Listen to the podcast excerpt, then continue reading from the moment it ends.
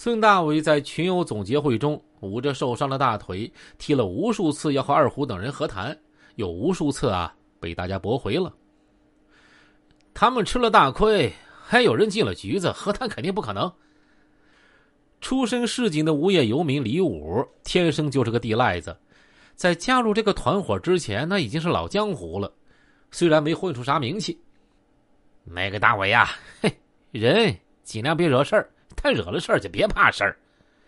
费四恶狠狠的说着，他那抓过刀刃的手，这血呀还在不停的往外渗。嘿，不打出威风来，就没有谈的机会。张月冷着眼睛，咬着牙，摸着那把刚绞来的木头柄、黑色刀刃的大号三棱刮刀，说：“都别说了，该回家回家，一人一条命，谁怕谁呀？”嘿嘿。赵红兵说话总是那么和和气气的，无论发生什么事都很平静，很少看见他激动。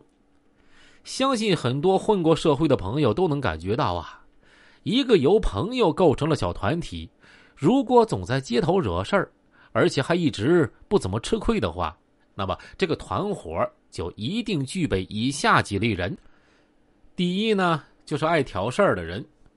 所以有些人无论加入哪个团伙，哪个团伙打的架就格外多，因为这类人啊特能滋事儿。赵红兵团伙中就有这么三个人：小北京、张月、费四儿。小北京啊是嘴损，张月和费四儿是脾气暴。比如在体育广场看花灯的时候，如果小北京不站出来骂了几句的话，那么赵红兵在挨了骂以后，以他的性格也就算了，但是。有了小北京的存在，就演变成了一场群殴。第二，喜欢先动手的人，先动手的总能在气势上和战术上占有一些先机，被动还手的多数要吃亏。可以说，赵红兵的这个团伙，除了赵红兵和孙大伟，其他人啊都喜欢先动手。第三啊，打架不要命，无论对方有多少人，都敢打的人。如果说打架的时候胆子最大，从不怕对方人多的话，那么除了孙大伟以外，基本都有着胆子。尤其是赵红兵、张月、小北京仨人，嘿，那胆子就更大。就算是对方有千军万马冲过来，他们也能气儿不喘、手不哆嗦的冲上去啊。二狗记得上高中的时候看过一部《古惑仔》，其中有一部是接吻的时候啊，这陈浩南说：“是不是要比人多呀？”然后一声口哨，从四面八方冲出数百人，对方看到这数百人就怕了，服软了。二狗当时在看这部片子的时候啊，就想，这片子的编剧和导演一定没见过真正的硬茬子。事实上，无论对方有几百人，只要这边有超过六七个狠角色，而且手中还都有家伙，进进出出杀他几个来回啊都有可能。前提是。这几百人中，多数都没有杀人的胆子，而这六七个人个个都有杀人的胆子。真正的狠角色绝对不怕人多，对方越多呀，他就越兴奋。第四是有实战经验的高手，练过功夫的人，反应速度、出手力度和精确度和普通人那绝不同。赵红兵、李四儿、小北京等三个退伍侦察兵，在之后的无数次斗殴中。几乎从来没被人抓住过头发呀、领口啊、手腕等等，这不能不说是他们的身手的确出色的原因。而且他们在打架的时候显然还手下留情，他们在部队里练的那都是一击毙命啊。第五呢是能谈判的人。八十年代我市的流氓通常很少打完一架就完事儿，而且更很少有人主动报官。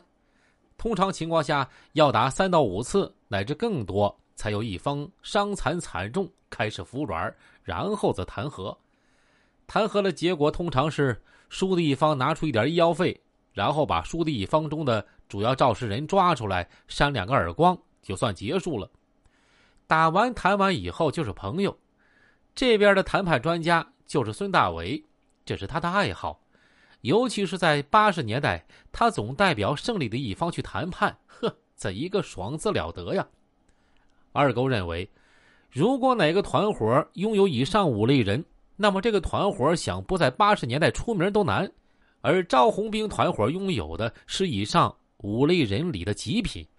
虽然和二虎大干了一架，但是毕竟在这八个人中有四个人还有公职，还要正儿八经的上班，和二虎他们那群职业流氓没法比。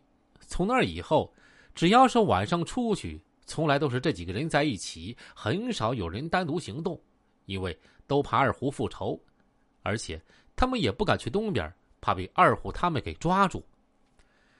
唯一总是单独行动的就是孙大伟，因为他在追市六中学高三年级的一个女孩子。说起追女孩子，二狗认为啊，追女孩子要分几种品。而孙大伟追女孩子的方式和方法，那绝对就是下品中的下品。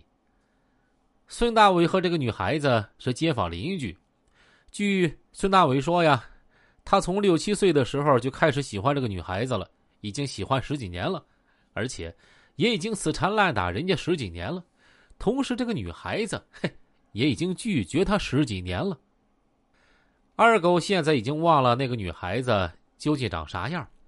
虽然当年这个小姑娘还抱过二狗，但是二狗只记得小北京国庆之后回北京，在火车站对孙大伟说了那一句：“大伟啊，你丫脑袋是不是被驴踢过呀？怎么抓住一个猪八戒的二姨不松手啊？”